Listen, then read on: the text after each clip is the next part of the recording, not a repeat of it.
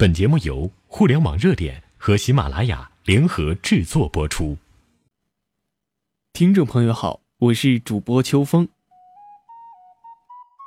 本期节目呢，我们来介绍一个人物——麦子金服首席运营官杨恒，用阿里的基因打造互联网金融。互联网与传统行业的融合产生了巨大的震波。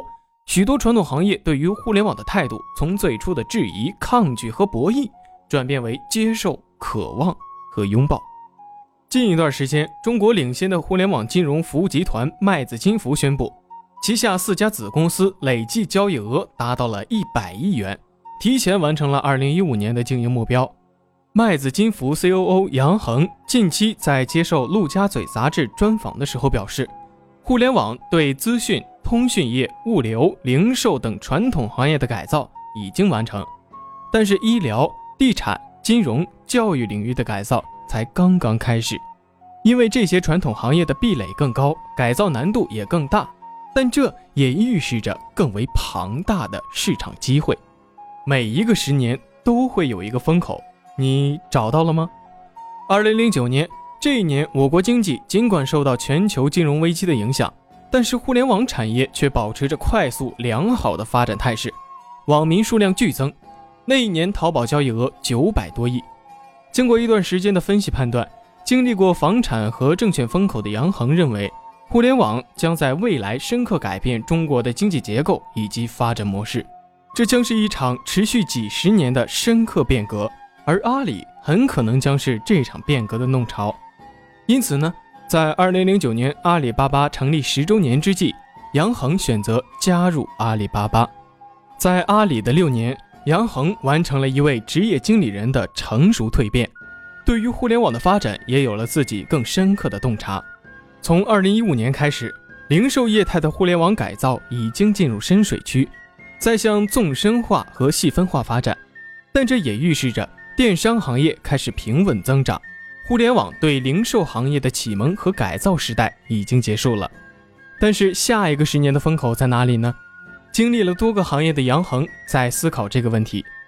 互联网对传统产业的颠覆已经基本完成了，但是对医疗、教育以及金融的影响才刚刚开始。这其中，金融毫无疑问是其中的大项。二零一五年，杨恒选择加入想象空间更大的互联网金融行业。这次他选择加入在移动金融和消费金融领域抢跑的麦子金服。作为首席运营官，他全面梳理了麦子金服过去六年的发展轨迹，分析了资产和资金端的优劣势，打响互联网金融攻坚战。在管理方面，他借鉴和创新阿里巴巴的管理模式，对员工进行管理培训，理清组织架构，细化绩效考核，激发员工的斗志。不到半年。这种管理驱动下的业绩增长模式开始显现。根据麦子金服第三季度的公开数据显示，旗下诺诺绑客、财神爷爷、名校贷、大房东四大子公司业务增速超过了百分之二百，累计交易额已经超过一百亿大关，提前完成了全年的交易额目标。这让杨恒更加确信互联网金融行业的未来。互联网金融的发展前景会比电商更大。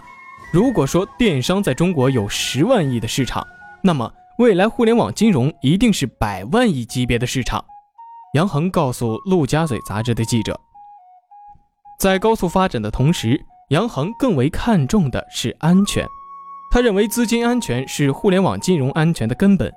以麦子金服最新推出的财神爷爷理财 APP 为例，债权呢主要来自各知名院校的全日制统招大学生借款。和上海优质房产抵押货币基金等项目，传统的金融行业可能会觉得学生不是优质的群体，因为学生没有收入来源，风控难以进行。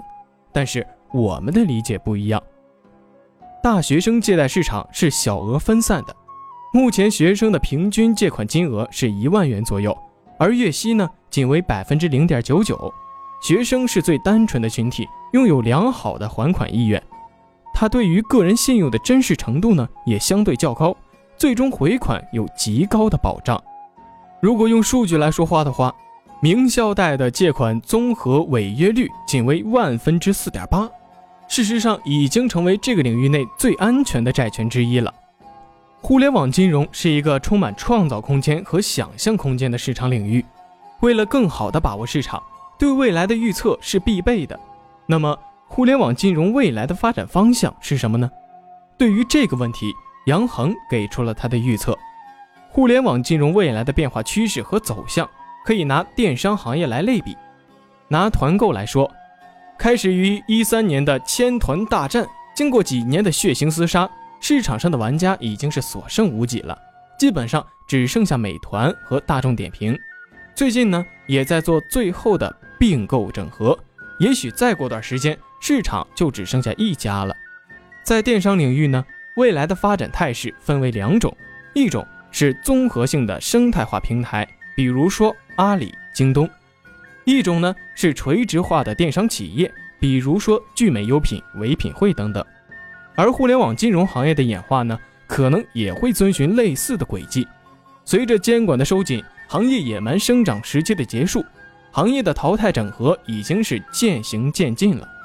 未来行业内将会出现蚂蚁金服式的综合性的互联网金融生态平台。除平台本身之外呢，互联网金融将和第三方支付、征信、监管、贷后管理等等组成一个生态集群。他们主要提供综合性的金融平台服务，而另外一种则是具有独特竞争优势和模式的垂直领域的生态化平台。由于互联网金融本身的容量大，没有任何一家可以独享，所以呢，未来能容下的玩家数量会远超电商以及别的互联网细分产业。综合型和垂直型都有各自的生存空间。好了，听到这里。你有没有找到重点在哪儿呢？其实本期节目的重点呢，不是杨恒这个人，而是他的理念，用阿里基因来打造互联网金融。好了，那么本期的节目到这儿就结束了，我们下期再见。